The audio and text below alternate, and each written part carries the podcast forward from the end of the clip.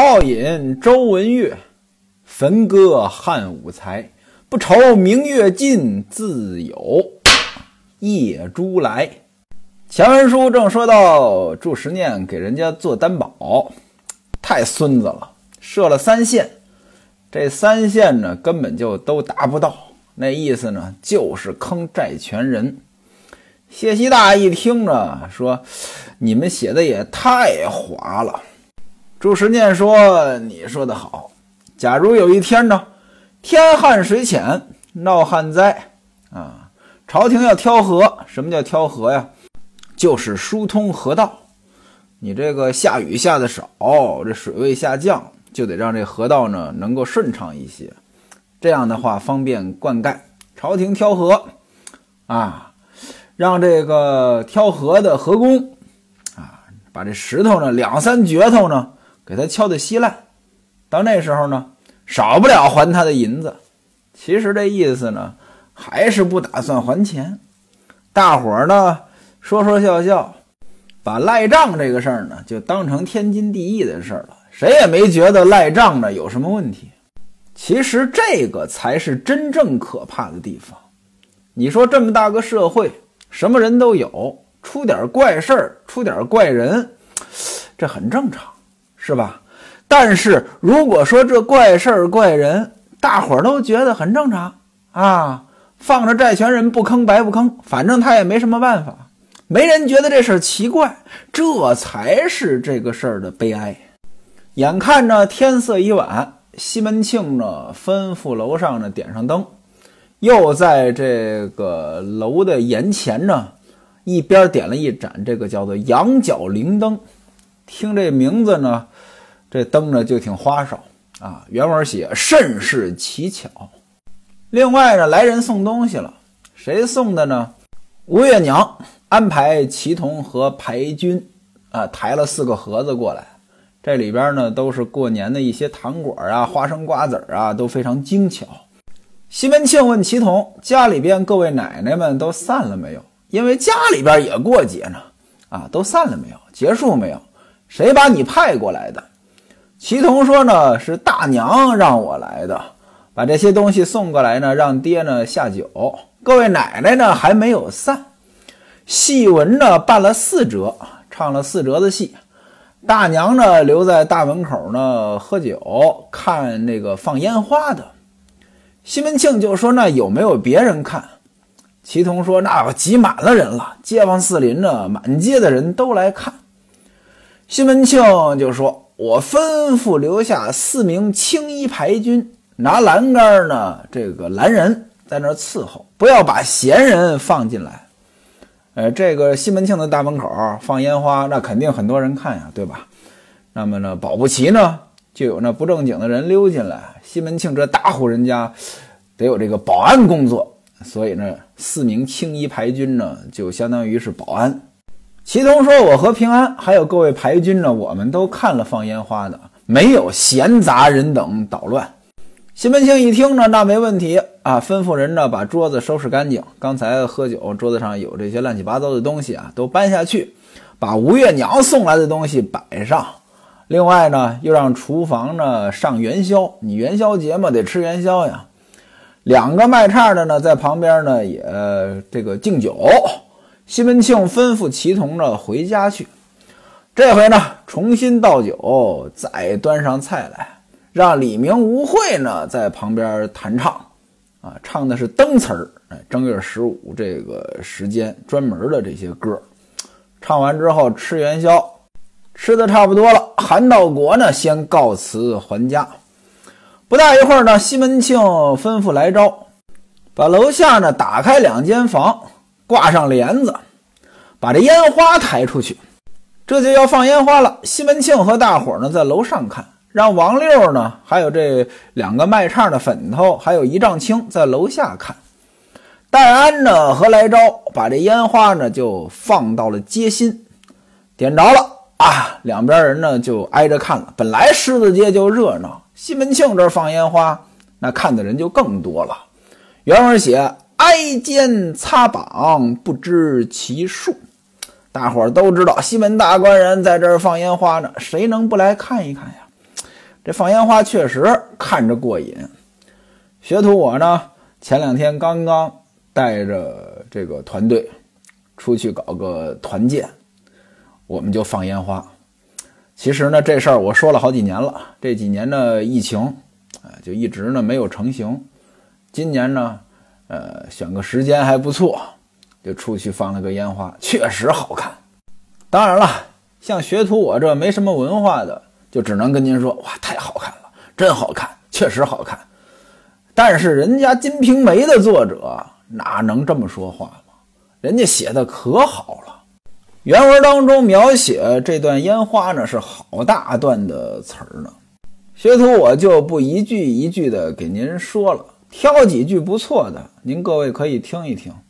尤其是，呃，这有的学校呢写作文啊，这放烟花，你怎么描写这烟花的场景？其实呢，都可以借鉴。我就给您说几句啊。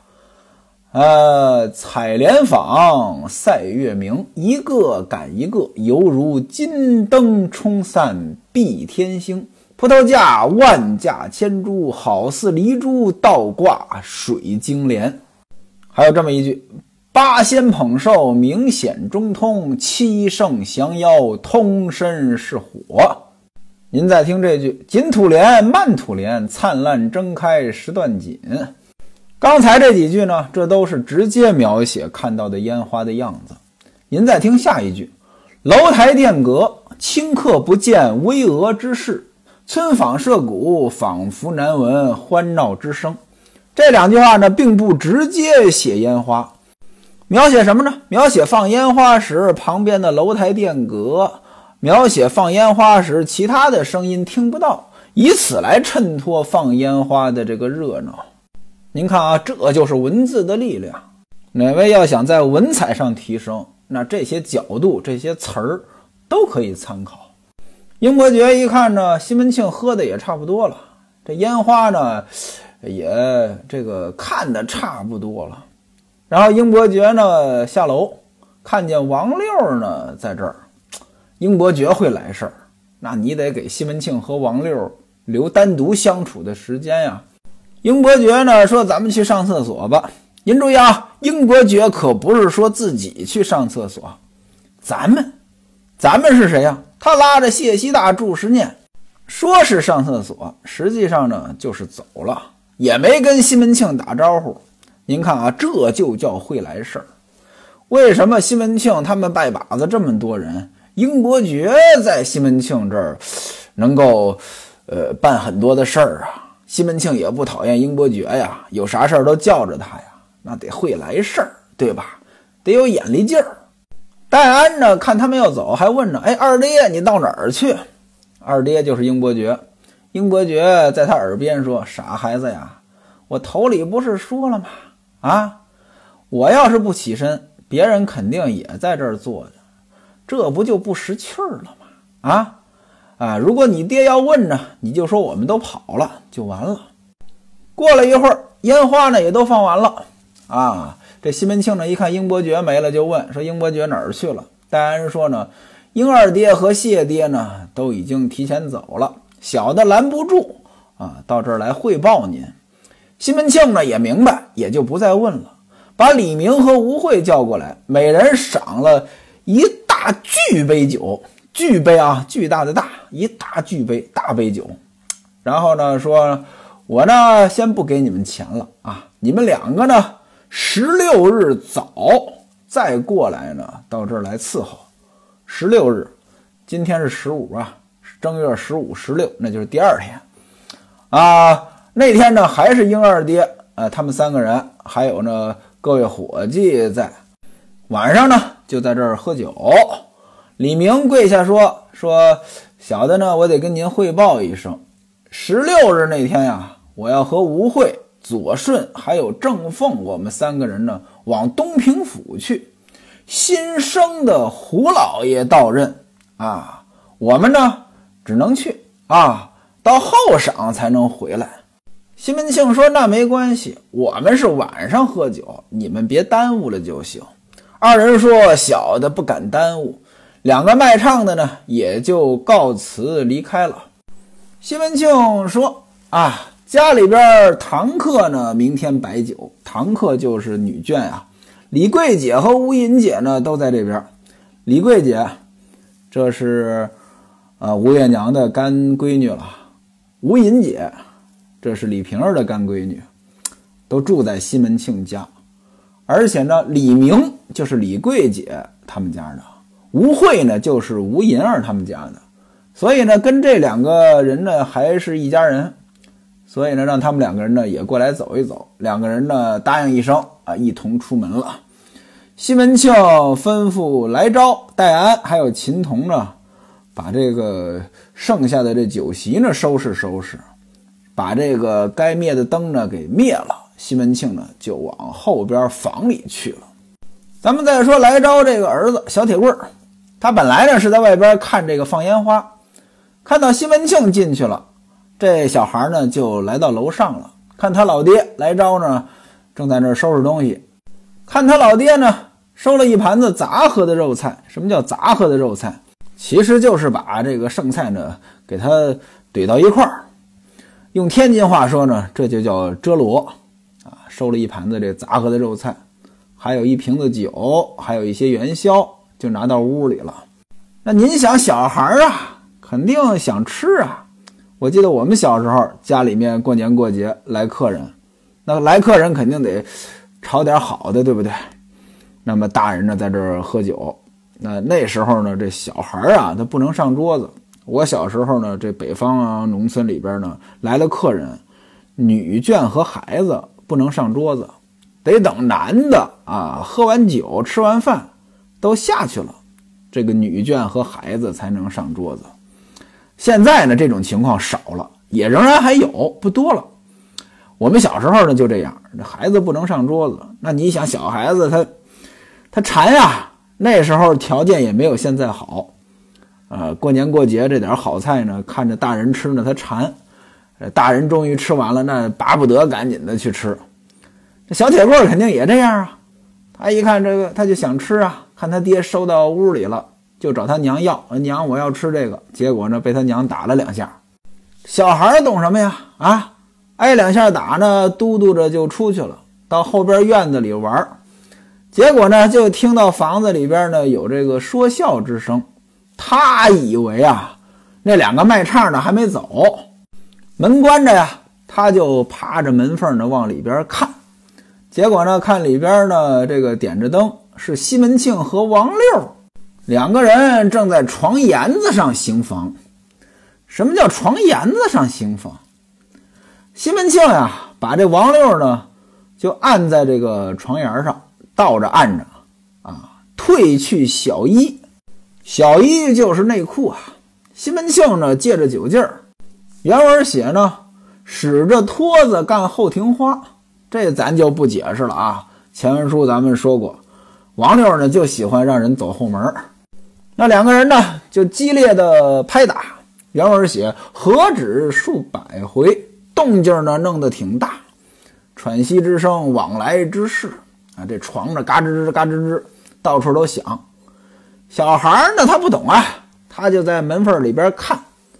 啊，他娘呢一丈青呢走过来了，揪着他这个脑袋上这个小辫就揪到前边了，使劲呢又弹了两个脑杯儿。你这个贼祸根子，你小奴才啊！你还少第二回死吗？又到那边去看去。对呀，上一回啊挨了一顿毒打了。这小孩懂什么呀？啊，又去看。这要被西门庆知道了，那肯定少不了又是一顿毒打呀。一丈青呢，又怕这孩子出去，怎么办呢？给了他几个元宵吃，不让他出来，哄着他上炕呢睡了。西门庆和王六两个人呢。玩了两顿饭的时间，这才了事儿。两顿饭的时间呀，这确实时间不短。完事之后，戴安呢让抬轿的吃点东西，喝点酒，再把王六呢送回家。然后他又和秦童两个人呢打着灯笼跟西门庆回家。西门庆到家的时候呢，已经是三更时分了。此时吴月娘呢还没睡，正在和吴大妗子他们一帮人呢聊天呢。李瓶儿在旁边呢，帮着递酒。武大进呢一看西门庆回来了，他呢就回避了。吴月娘一看西门庆呢也喝了不少，帮他呢把外衣脱下来，啊，让李瓶儿呢给他磕了个头，坐下聊了聊今天呢喝酒都有什么事儿发生。玉箫呢把茶端上来，喝了些茶。那吴大进子在呀，吴大进子得跟这吴月娘在一起啊，所以呢西门庆呢就没在吴月娘这儿睡，就跑到孟玉楼房中睡了。第二天接着摆酒啊。厨子呢，一早呢就过来整治酒席。西门庆呢，先到衙门当中去签到。下提刑见了西门庆啊，赶紧说：“哎，昨天多有叨扰。昨天什么事儿呢？昨天不是西门庆他们家请诸位当官的娘子吗？下提刑的老婆也在呀。那意思，昨天你招待我老婆，叨扰了。西门庆呢，就客气呗。啊，昨天呢，就是怠慢了啊，恕罪，恕罪。”西门庆呢，在衙门里边例行公事之后回家，孔嫂来了，怎么着？孔嫂带着乔大户家乔五太太的家人呢送礼来了。西门庆呢，把礼物收了，管待酒饭。孔嫂就到月娘房里边这个去见月娘了。吴顺臣的媳妇儿郑三姐也坐轿子来了。吴顺臣这是管西门庆呢。得叫姑父，管这吴月娘呢叫姑姑啊，就这么个关系啊。他老婆呢是郑三姐，郑三姐坐轿子来了，给月娘呢施礼啊，坐在这儿喝茶。正好赶上呢这李治和黄四，前文书提到这两个人啊，找西门庆借钱做这个政府采购这个蜡烛的这个生意，他们呢这个账呢结账了，结了一千两银子，奔四呢从东平府啊带着他们两个。啊，来还银子了。英伯爵知道这事儿呢，也过来呢帮忙这个呃协调这个事儿。西门庆呢就把这事儿呢交给陈敬济呢来办，收银子呢也挺麻烦。他跟今天不一样，您看今天一转账完事儿了，一扫码完事儿了。前几年呢有现金的时候呢还麻烦点儿，还得拿这验钞机，呃，你得点，验真假。古代就更麻烦了，这银子你得称啊，啊，拿天平在大厅上称，还得看成色，你不能说这个呃成色不行，你这个全是铜，或者说全是这个锡，那就没法要了。黄四呢拿出这个四锭金镯子，金镯子啊，呃重三十两，拿这个呢抵一百五十两利息，这样的话呢。还欠五百两没有还，黄四说呢，那就把这合同呢换一换。什么叫换一换？你这合同你还了一部分了，你得重新的签合同呀，相当于签批单呀，已经还了多少啊？西门庆说：“你们等过了灯节再说，这几天过节呀，家里边天天有事儿呢，我这忙。”李治和黄四呢，呃，表示感谢，老爷长，老爷短，拍了半天马屁，千恩万谢的就走了。英伯爵为什么来呢？英伯爵这里边呢有好处啊，啊，这二人呢没钱做不了生意，但是这二人找西门庆借呢，西门庆肯定不借。英伯爵呢帮他们把这钱借到手了，这二人许了英伯爵好处呀，所以英伯爵呢打算趁此机会呢要好处，这也就是吃回扣。但是你不能当着西门庆的面吃回扣啊。这二位走了呢，英伯爵就打算跟着他们一起走，结果呢被西门庆给叫住了。西门庆问说：“昨天你们三个怎么一声招呼都不打呢就走了？”英伯爵说：“呢，昨天太打扰哥哥您了啊，酒喝多了，我看您这喝的也不少。这不，今天嫂子还在家中摆酒，那我琢磨着您昨天得早点回家呀。我们要是不走，不定得弄到多晚。”啊，我猜呢，哥哥今天肯定也没时间去衙门里边，您太辛苦了。西门庆说：“我昨天回家确实挺晚了，都得三更天了。今天早上呢，我去衙门了啊，还拜了牌，拜了牌就是拜龙牌，拜皇上。另外呢，坐听大发放，大发放就是发军饷啊，把军饷的工资给发了。我还办了点公事。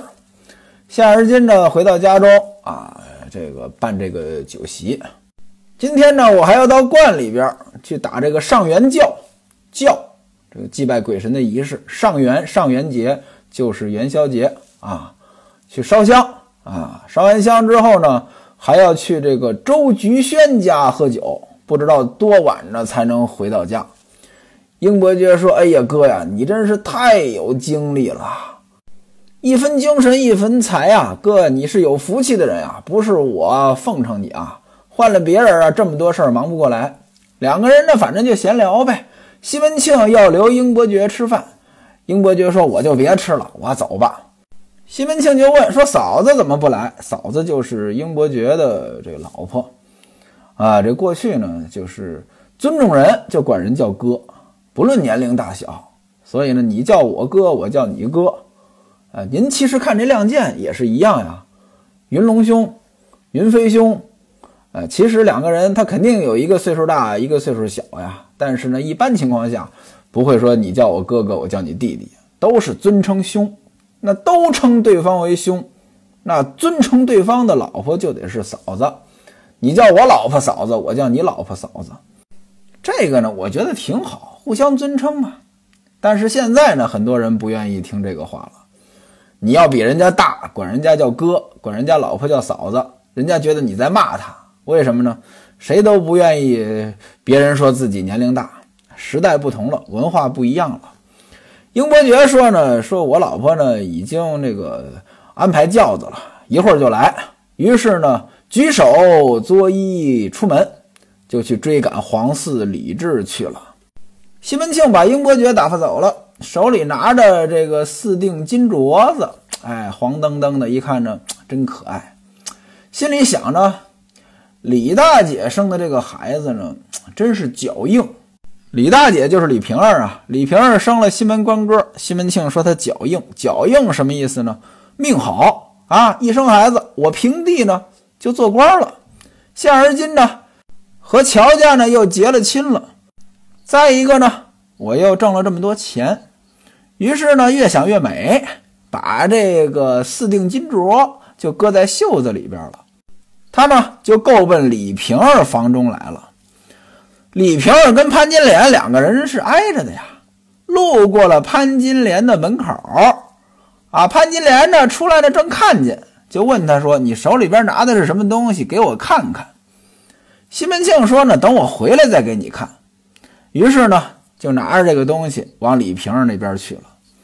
潘金莲一看呢，也叫不住他，心里边呢就不太乐意，心说这什么东西啊，什么好玩意儿，还这么拿着啊？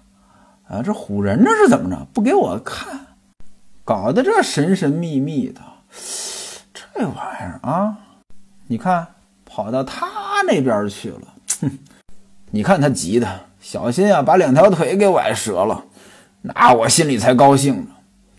那潘金莲就恨恨他。西门庆拿着金子走到李瓶儿房里，看李瓶儿呢，刚刚正在梳头啊，奶妈呢抱着孩子玩呢。西门庆就把这四个金镯子呢给孩子玩。李瓶儿一看呢，说：“你哪儿来的？这东西冷冰冰的，你再把他手弄凉了。”西门庆说：“是李治和黄四今天还银子，拿这个呢抵这个利钱。李瓶儿呢，生怕这个东西呢冰着自己孩子，就拿了一个手绢儿，啊，把这四个镯子裹起来让他玩。正说着话呢，戴安进来了，说云伙计呢骑了两匹马来，在外边呢让爹呢出去看一看。那位说了，这云伙计是谁？”就是云里手，也是西门庆他们拜把子十个人当中的一个。西门庆就问说：“他哪儿来的马？”戴安说：“呢，是他哥哥云参将从这个边境上捎来的，那也就是军用物资啊。”正说着话呢，哎，后边李娇儿、孟玉楼陪着吴大妗子，还有这个郑三姐，都来李瓶儿房里边呢看这西门官哥。西门庆呢，就把这四锭金镯子留在这儿了。他到外边看马去了。来了这么多人，他很热闹呀，对吧？李瓶儿呢，招待各位，让座啊，端茶呀，就把这个金镯子这事儿给忘了。再加上李瓶儿也有钱，这点钱呢，对他来讲呢，也不是说特别稀罕的东西。他呢，心也大啊。结果呢，弄来弄去。就少了一个。您看啊，这人多呀，最怕出这事儿。您看我小时候，我父母呢经常告诉我啊，到别人家去啊，不要乱动东西，万一东西丢了说不清楚。尤其这财富地位不对等的时候，人家家有钱，家里边好东西多，你们家穷，结果呢，你去了一趟，这东西没了，不是你拿的，也是你拿的，对吧？就算人家呢也不确信是不是你拿的，但是因为你来过呀，心里边呢就膈应。要是说一起来了好几个人，那大概率啊，那个。财富等级比较差的人呢，被怀疑的概率更高。那是您比如说我和一个亿万富翁两个人呢，到别人家串门，人家里边丢了个金镯子，你说人家能怀疑这亿万富翁吗？不能，只能怀疑我这个臭卖保险的。所以呢，这个串门啊，人多呀，最怕出这个事儿。无论是客人啊，还是主家，有了这事儿呢。要真找不着，心里边呢也都不得劲儿。所以呢，平时呢，您哪位啊家里要来客人啊，把这个好东西呢收好了，既是保护您自己，也是保护客人。西门庆这四锭镯子放在李瓶儿这儿，来了这么多人，一吵一闹少了一个，大伙儿呢也就着急了。